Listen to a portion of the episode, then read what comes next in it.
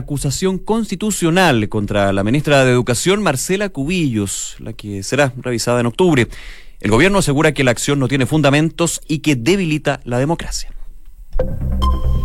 Una en punto, muy buenas tardes. ¿Cómo están ustedes? Bienvenidos a una nueva edición de Noticias en Duna. Ya volvimos al parecer al invierno nuevamente. Está heladito, está heladito. Se, está helado. No tanto, no, no una locura, pero sí es que estas temperaturas, por lo menos en la región metropolitana, han estado tan variables que ya uno no sabe si andar. No, con chaleco siempre, pero no sé. Anoche cayeron algo de gotas, creo. Sí, estaba mojado un poco, pero Gotas, gotas, gotitas de lluvia, como dice la canción, no, no más que eso. No mucho más que eso, es verdad. Mira, les cuento rápidamente qué nos dice la Dirección Meteorológica de Chile a esta hora y 13 grados. Se espera que esté totalmente cubierto durante esta jornada, pero no se prevén precipitaciones para el resto de la semana. Estoy viendo el pronóstico ampliado y por lo menos hasta el lunes no hay precipitaciones. No es lo mismo que dice AcuWeather, porque me aparece lluvia para Santiago sábado, domingo, lunes y martes. Ojalá que sea este el pronóstico acertado, porque pucha que se necesita la Se necesita, pero yo confío más en la Dirección Meteorológica de Chile. ¿ah? Los celulares tienen una, una medición distinta, van cambiando.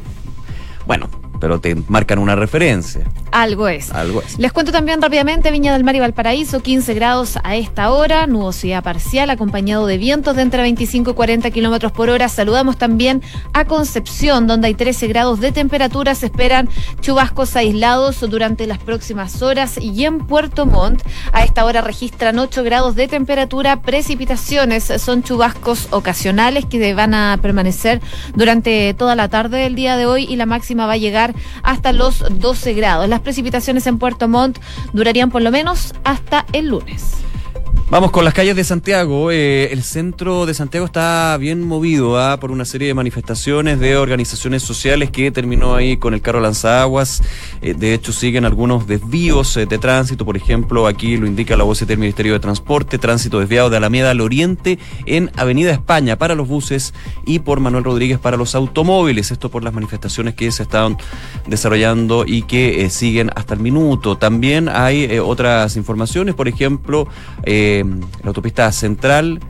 Por marcha, dice Carabineros, realiza cierre de salida Agustinas en ruta 5 al sur. Considere alternativas, ojo ahí.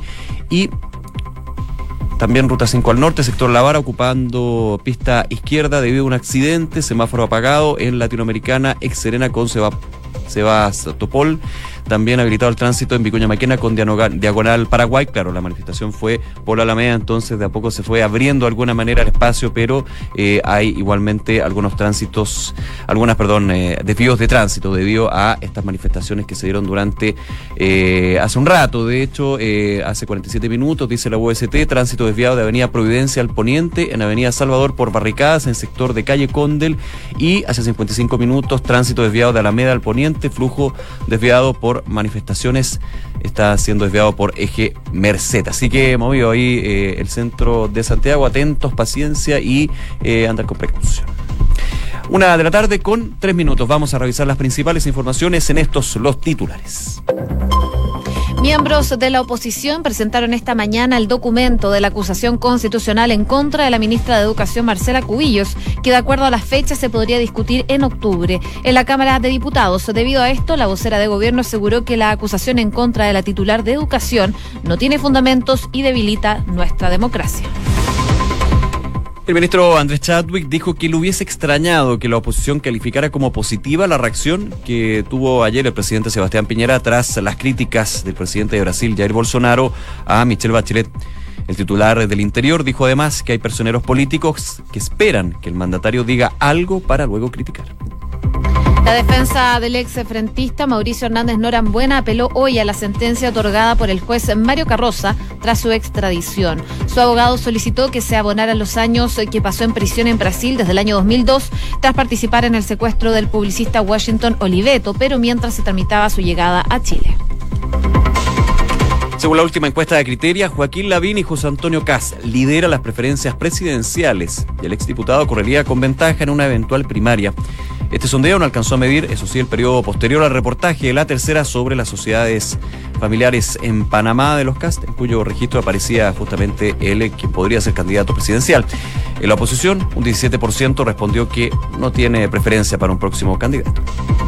La economía chilena creció 3,2% en julio, anotando así su mejor registro desde noviembre del año 2018. El IMASEC del séptimo mes del año se ubicó en la parte baja del rango de las proyecciones del mercado. La justicia concluyó que la constructora española ASBI no tuvo responsabilidad de la falla, quien utilizó el brazo sur del puente Caucao de Valdivia, y lo que pasó fue un error de diseño. Este fallo determinó que el fisco de Chile ha incumplido el contrato de obra pública con esta constructora, por lo que deberá pagar más de un millón de dólares a ASP. Estados Unidos y China acordaron retomar las negociaciones para poner fin a la guerra comercial. Liu He, líder del equipo negociador de China, va a visitar Washington a principios de octubre. El huracán Dorian azotó a las Carolinas generando peligrosos tornados. El Centro Nacional de Huracanes de Estados Unidos informó que la tormenta dejó inundaciones en el 60% de Gran Bahama. Se debilitó este martes a categoría 2, pero el miércoles por la noche retomó fuerza para ser considerado uno de categoría 3. El hermano del primer ministro británico Boris Johnson renunció como ministro por sus discrepancias con el Brexit. Según sus palabras, en las últimas semanas ha tenido que estar dividido entre la lealtad familiar y el interés nacional, quien era hasta ahora el titular de universidades. 11 mujeres más acusaron a Plácido Domingo de acoso sexual. La agencia Associated Press publica nuevos testimonios sobre supuestos abusos de poder del tenor español en producciones en Estados Unidos. Y en el deporte, hoy a las 22.30 horas, Chile se va a medir ante Argentina en Estados Unidos. Para el duelo amistoso, el equipo trasandino ya confirmó su oncena titular en la que quedó descartado el portero Franco Armani, quien sufrió molestias durante los entrenamientos previos. Mientras que Reinaldo Rueda aún no ha definido el equipo, pero lo más probable es que comience con Claudio Bravo bajo los tres palos que no va a estar en este partido, pero sí hace noticias Arturo Vidal, que fue nominado al once ideal del año por la FIFA. Vidal es el único representante nacional en una lista donde destacan los delanteros Lionel Messi, Neymar y Cristiano Ronaldo. Una con siete minutos, vamos al detalle de las principales informaciones. Una de ellas la comentábamos en los titulares y tiene que ver con eh, la acción que hace la defensa de Mauricio Hernández Norambuena, que finalmente apeló, como se esperaba, a la sentencia que dictó el juez Mario Carroza. Recordemos que recién el lunes el ministro en visita estableció estas dos penas de 15 años para Hernández Norambuena y descartó abonar también el tiempo que el exfrentista estuvo en prisión en Brasil y de esa forma entonces la defensa del condenado presentó hoy su apelación. Lo que querían desde la defensa era que todo este tiempo que estuvo preso en Brasil por el secuestro de Washington Oliveto y en donde también se había pedido entre medio su pedido de extradición a Chile, se le abonara a la sentencia que fue dictada. Bueno, luego de conocerse la decisión del juez Mario Carroza, el abogado de Hernández Norambuena, quien es Alberto Espinosa, afirmó que cabe leer la sentencia y las declaraciones del ministro de Justicia, Hernán Larraín, para encontrar una coincidencia plena. Recordemos que el ministro Larraín apenas había llegado Norambuena, Hernández Norambuena a nuestro país, él dijo que iba a tener que cumplir estos 27 años de cárcel. Claro, eh, aquí el abogado de Hernández Norambuena aplica este argumento de la coincidencia entre el fallo del juez Carroza y los dichos días antes del ministro de Justicia, Hernán Larraín, eh, principalmente para, uno entendería, la estrategia de la defensa, hablar de que el juez Carroza siguió eh, la línea del gobierno. Siguió, siguió la línea del gobierno, que fue coaptado. El juez Carroza, de hecho, dijo, ha dicho que el fallo es solamente un tema pleno de él. O sea, pero bueno, eso es parte de la estrategia que uno podría entender de ese argumento. Ya hay otro. Eh, de hecho, dice la eh, ya el recurso que presentó el abogado de Mauricio Hernández Buena lo siguiente: la sentencia causa gravamen irreparable por no aplicar el artículo 17 del Tratado de Extradición del Mercosur. Recordemos este tratado es por el cual se logra la extradición para que vuelva a Chile el comandante Ramiro, que expresamente, dice, dispone que el periodo de detención cumplido por la persona extraditada en el Estado parte, en este caso Brasil, requerido en virtud del proceso de extradición será computado en la pena a ser cumplida en el estado de la parte requiriente, en este sentido Chile. Entonces aplica como argumento que el mismo tratado de extradición del Mercosur que con el cual se logra que eh, Mauricio Hernández Norambuena llegue a Chile establece que se abona, se conmuta la, eh, el tiempo cumplido en cárcel en este caso de eh, más de alrededor de 16 años por parte de Mauricio Hernández Norambuena y que debería ser abonado, como decíamos, a la pena que va a cumplir aquí en Chile, que llegaría a unos 27 años.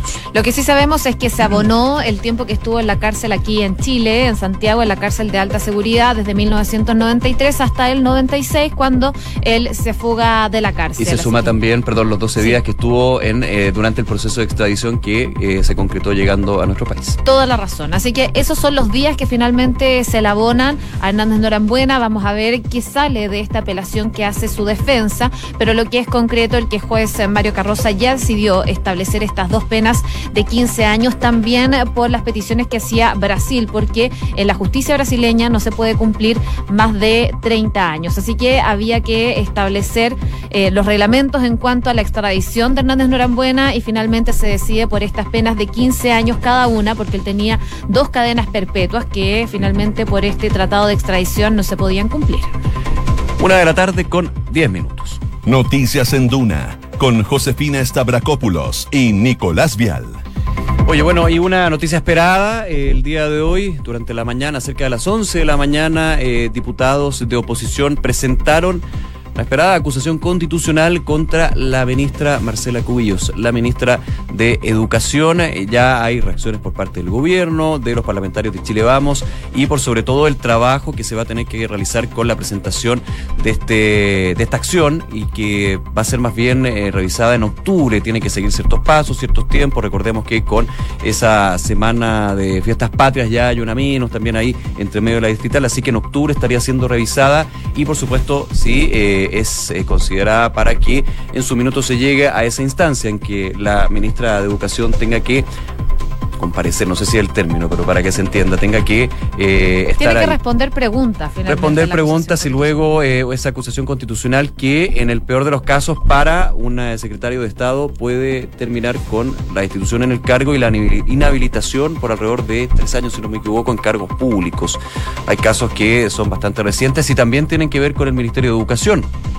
Yana Proboste, hoy senadora, y también Carlos Claro, bueno, fue bastante transversal este, la entrega de este documento. Tuvo firmas desde la democracia cristiana hasta el Frente Amplio. Así entonces ingresaron este documento, esta acusación constitucional en contra de la ministra Cubillos y este libelo. Eh, por lo menos eh, según lo que señalaba el diputado Monsalve, cuenta con cinco capítulos y lo que hace este documento es acusar una serie de vulneraciones, según lo que dicen los parlamentarios, a la Constitución y a las leyes por parte de la titular de Educación. Hubo bastante tiempo en que estuvieron conversando desde la oposición cómo iba a ser el modo de accionar desde el Frente Amplio. Eh, fue hace pocos días que decidieron sumarse a esta acusación constitucional porque querían revisar si eh, estaban los méritos para presentar esta acusación sin embargo, y pese a que el arco es bastante transversal, que apoya esta acusación constitucional hablando de partidos políticos, em, la centroizquierda no cuenta todavía con los votos o con los respaldos necesarios para que esta acción pueda ser aprobada en la sala. Mira, y acá tengo los números. Si bien la oposición tiene 83 parlamentarios, incluyendo a 8 independientes, y Chile Vamos tiene 72, el Ejecutivo necesita solo 6 respaldos de la centroizquierda que se sumen finalmente a no respaldar el libelo contra la ministra Cubillos para que esto no avance. Ahí apostaría uno hace la suma y resta por la democracia cristiana, pero ya de hecho el jefe de bancada, Gabriel Asensio, cuando se anunciaba la presentación de, este, de esta acusación constitucional, comprometía justamente el respaldo de la bancada para esto. Eso sí, en su minuto dijo, hay que leer la acusación constitucional, ver si efectivamente hay argumentos de la constitución para finalmente llevarla a cabo, pero ya hay un compromiso previo, podríamos decir, de los votos. Así que es un tema que está a la orden del día. Vamos a conversar en profundidad, por supuesto, de la presentación de esta acusación constitucional a esta hora junto al diputado del Partido Socialista, miembro de la Comisión de Educación, el diputado eh, Juan Santana. Diputado, ¿cómo está? Muy buenas tardes. Muy buenas tardes, Nicolás, Josefina. Es un gusto estar conversando con ustedes. Igualmente, diputado. Bueno, partir por preguntarle por los fundamentos de esta acusación constitucional que presentan hoy día en la mañana y de forma bastante transversal, desde el Frente Amplio hasta la DC, incluso se hicieron parte de esta acusación. Sí, justamente. Eh, hemos señalado que dos aspectos de la Constitución que se establece para llevar adelante una acusación constitucional son los que estaría cumpliendo la ministra Cubillos, particularmente infringir la, la constitución y las leyes y por otra parte dejar leyes de la República sin ejecución.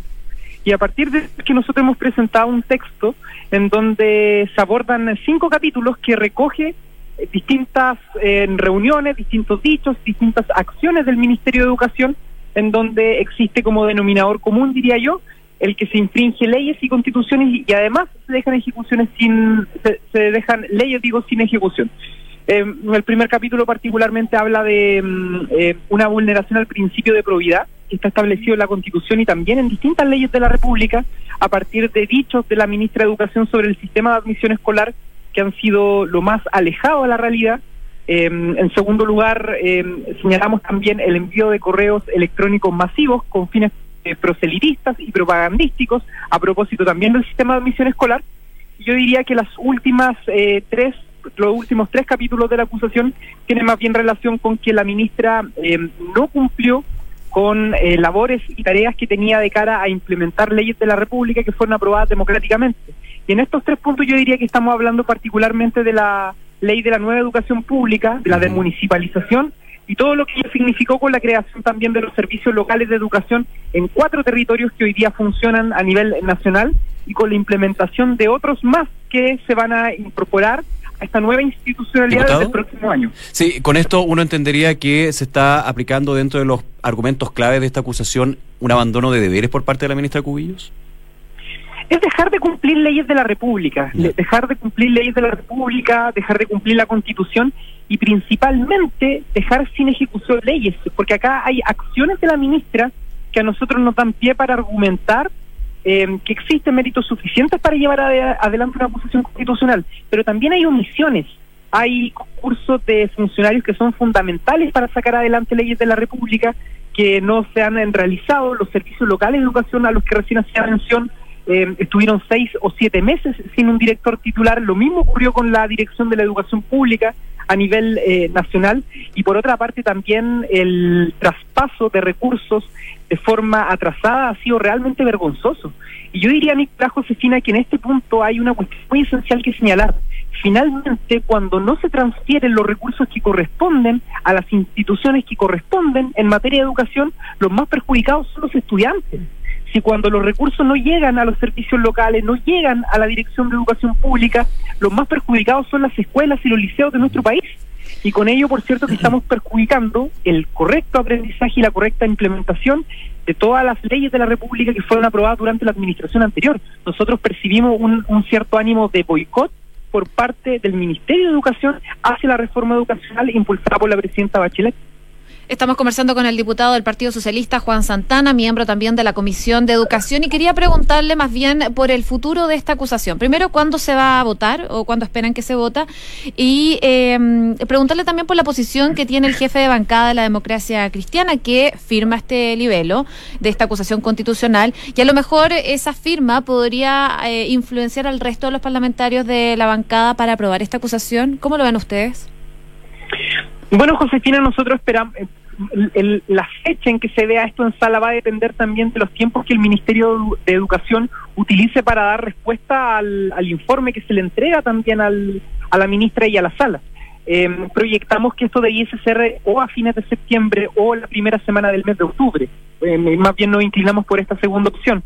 Y respecto al futuro de la correlación de fuerzas que va a tener esta acusación constitucional cuando se, eh, se vote en sala, nosotros en primer lugar señalamos que estamos muy tranquilos de que haya concitado un apoyo transversal por parte de distintos partidos de la oposición, de todos los partidos de la oposición. Hay firmas en esta presentación de acusación constitucional que impulsó el Partido Socialista.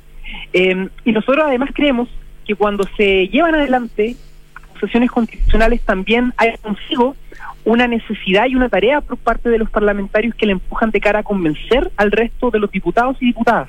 nosotros valoramos que esté, por ejemplo, la democracia cristiana, valoramos que esté el Frente Amplio, pero que además ellos hayan eh, contribuido en algunos insumos para esta acusación constitucional. Y por tanto lo que esperamos es que durante estas semanas tener la capacidad suficiente por parte de todos los parlamentarios que estamos empujando esta iniciativa de convencer al resto de nuestros pares para efectos de eh, votarla mayoritariamente en sala, porque como lo dije al inicio, Sí. lo que sentimos que está en juego acá es la defensa de la educación pública de nuestro país. Y eso es lo que yo creo que el resto de los parlamentarios deben poner en la balanza. Diputado Santana, ¿cuánto influyó las declaraciones contra el Partido Socialista de la ministra Pérez para la presentación de esta acusación constitucional?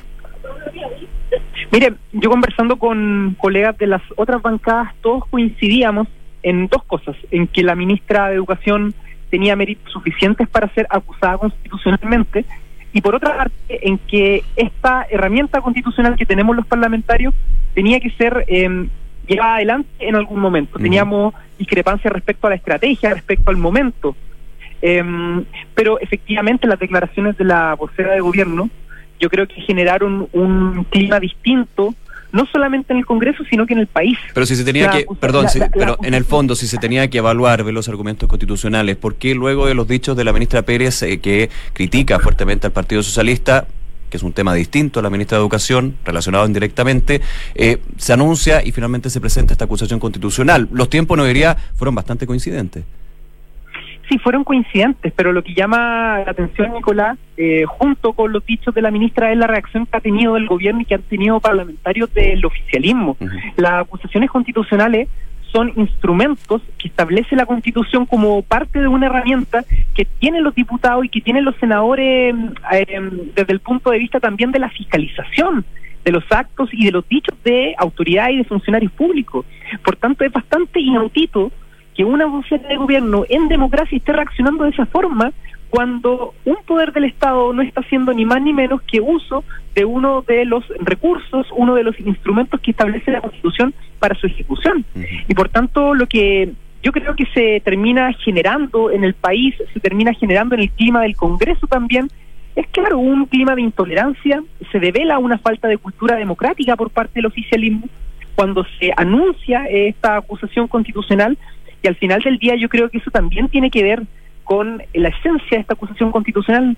Nicolás, nosotros hemos dicho reiteradamente, la ministra Cubillos tiene el legítimo derecho a discrepar de leyes de la República. Estamos en democracia y los gobiernos, las autoridades tienen ese legítimo derecho. Pero lo que nadie puede hacer es dejar de vulnerar leyes de la República que fueron aprobadas democráticamente. Y por tanto acá también hay un dilema, hay una dicotomía respecto a que uno puede tener una posición en democracia, pero cuando uno es autoridad, uno tiene deberes y tiene roles que cumplir. Y nosotros lo que sentimos es que la ministra ha puesto por delante su mirada y su perspectiva ideológica en desmedro de obligaciones que tiene como autoridad y como funcionaria pública. bien. Bien, eh, diputado Juan Santana, diputado del Partido Socialista y miembro también de la Comisión de Educación, muchas gracias por haber conversado con nosotros en Noticias en Duna. Que tenga muy buenas tardes.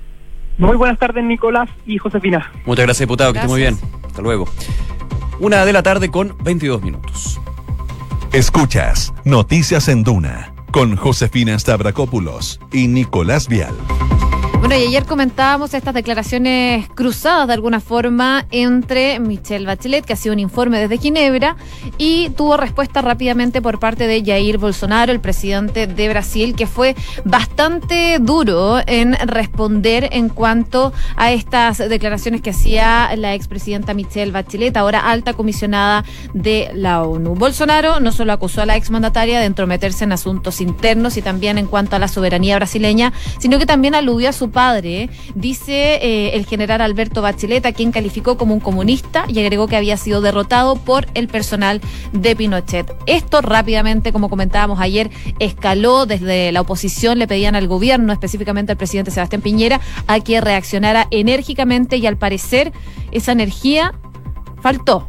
Claro, esa por lo menos la visión que tiene la oposición. Ayer en la tarde hubo un punto de prensa en la moneda, perdón, del presidente Piñera, una muy breve declaración donde dijo no compartir eh, la, la locución que hizo el presidente Bolsonaro de Michelle Bachelet y especialmente de su padre. No fue más al fondo, sino que decía que no compartía este planteamiento que hizo Bolsonaro. La oposición criticó eso, habló de eh, un- más bien una reacción tibia por parte del gobierno y el presidente. En algún minuto se estaba solicitando una nota de protesta Sí. de eh, el Estado de la Cancillería, en este caso que fuera emitida a Brasil, cosa que no sucedió. Y el día de hoy se le preguntó justamente al ministro del Interior, Andrés Chadwick, eh, ¿Qué le parecía la crítica de la oposición a eh, la crítica que hizo el presidente Piñera, que hizo Jair Bolsonaro, la crítica a Bachelet, porque finalmente se maneja un poco en ese lado? Y eh, ministro Chadwick, de hecho, criticó, voy a ser redundante, a la oposición por esto. Dijo que le hubiese extrañado que eh, la vereda del lado, digamos, calificara como positiva la reacción de Piñera por las críticas de Bolsonaro y además señaló que hay personeros políticos que obstruyen todo. Hay algunos que están esperando que el gobierno diga algo, que el presidente diga algo solo para criticar. Hubiese sido noticia que hubiesen encontrado positivas las declaraciones del presidente. Eso. Finalizó el ministro Andrés Chávez. Entonces parte por, eh, desde el punto de vista, uno lo diría periodísticamente hablando, parte de una eh, polémica internacional, Bolsonaro, eh, la alta comisionada de derechos humanos de la ONU, Michelle Bachelet, a una eh, polémica más bien nacional entre la oposición y el gobierno, y esto también con lo que hablábamos con el diputado Santana, o sea, obviamente también súper marcado por lo que es el día de hoy la presentación de la acusación constitucional en contra de la ministra Marcela Cubillos, así que todo aquí se suma. Eh, quería rescatar lo que le escuchaba durante la mañana a Matías del Río, en Hablemos en Ofa, ¿ah? que hizo un análisis bien interesante, lo pueden revisar en tuna.cl, de eh, lo que le cuesta los dichos de Bolsonaro al presidente Piñera. Eh, principalmente por el rol que tenía para coordinar la ayuda del G7 de los eh, siete países más eh, industrializados del planeta para apagar el, fuego de la Amazonía. Otro tema nada que ver, pero aquí de alguna manera lo que decía Matías, y es bien interesante su análisis, es que termina termina pegándole más bien a el presidente Piñera que a la expresidenta Michelle Bachelet lo que hizo Bolsonaro justamente en este rol de coordinación, tuvo que ir a Brasil y habló con Bolsonaro y nuevamente un tema internacional, es decir, Brasil contra la ONU, termina pegándole al presidente de la República por estos dichos y tener que de alguna manera entregar una reacción eh, que no vaya de alguna manera generando más fuego, sino que poniéndole paños fríos, pero la crítica está. Una con 26 minutos, revisamos las principales informaciones en los siguientes titulares. Miembros de la oposición presentaron esta mañana el documento de la acusación constitucional en contra de la ministra de Educación, Marcela Cubillos, que de acuerdo a las fechas se podría discutir en octubre en la Cámara de Diputados. Debido a esto, la vocera de gobierno aseguró que la acusación en contra de la titular de educación no tiene fundamentos y debilita nuestra democracia. El ministro Andrés Chadwick, como comentamos, dijo que le hubiese extrañado que la oposición calificara como positiva la reacción que tuvo el presidente Sebastián Piñera tras las críticas de Jair Bolsonaro a Michelle Bachelet. El titular de Interior dijo además que hay personeros políticos que esperan que el mandatario diga algo para criticar. La defensa del exfrentista Mauricio Hernández Norambuena apeló hoy a la sentencia otorgada por el juez Mario Carroza tras su extradición. Su abogado solicitó que se abonaran eh, los años que pasó en prisión en Brasil desde el 2002 tras participar en el secuestro del publicista Washington Oliveto, pero mientras se tramitaba su llegada a Chile. Estados Unidos y China acordaron retomar las negociaciones para poner fin a la guerra comercial. Luis He, líder del equipo negociador chino, va a visitar Washington a principios de octubre. El hermano del primer ministro británico Boris Johnson renunció como ministro por sus discrepancias con el Brexit. Según sus palabras, en las últimas semanas ha tenido que estar dividido entre la lealtad familiar y el interés nacional, quien era hasta ahora el titular de universidades de Reino Unido. Y hoy a las 22 con 30 horas Chile se va a medir ante Argentina en Estados Unidos. Para el duelo amistoso el equipo trasandino ya confirmó su oncena titular en la que quedó descartado el portero Franco Armani, quien sufrió molestias durante los entrenamientos previos. Mientras que Reinaldo Rueda aún no ha definido el equipo, pero lo más probable es que comience con Claudio Bravo bajo los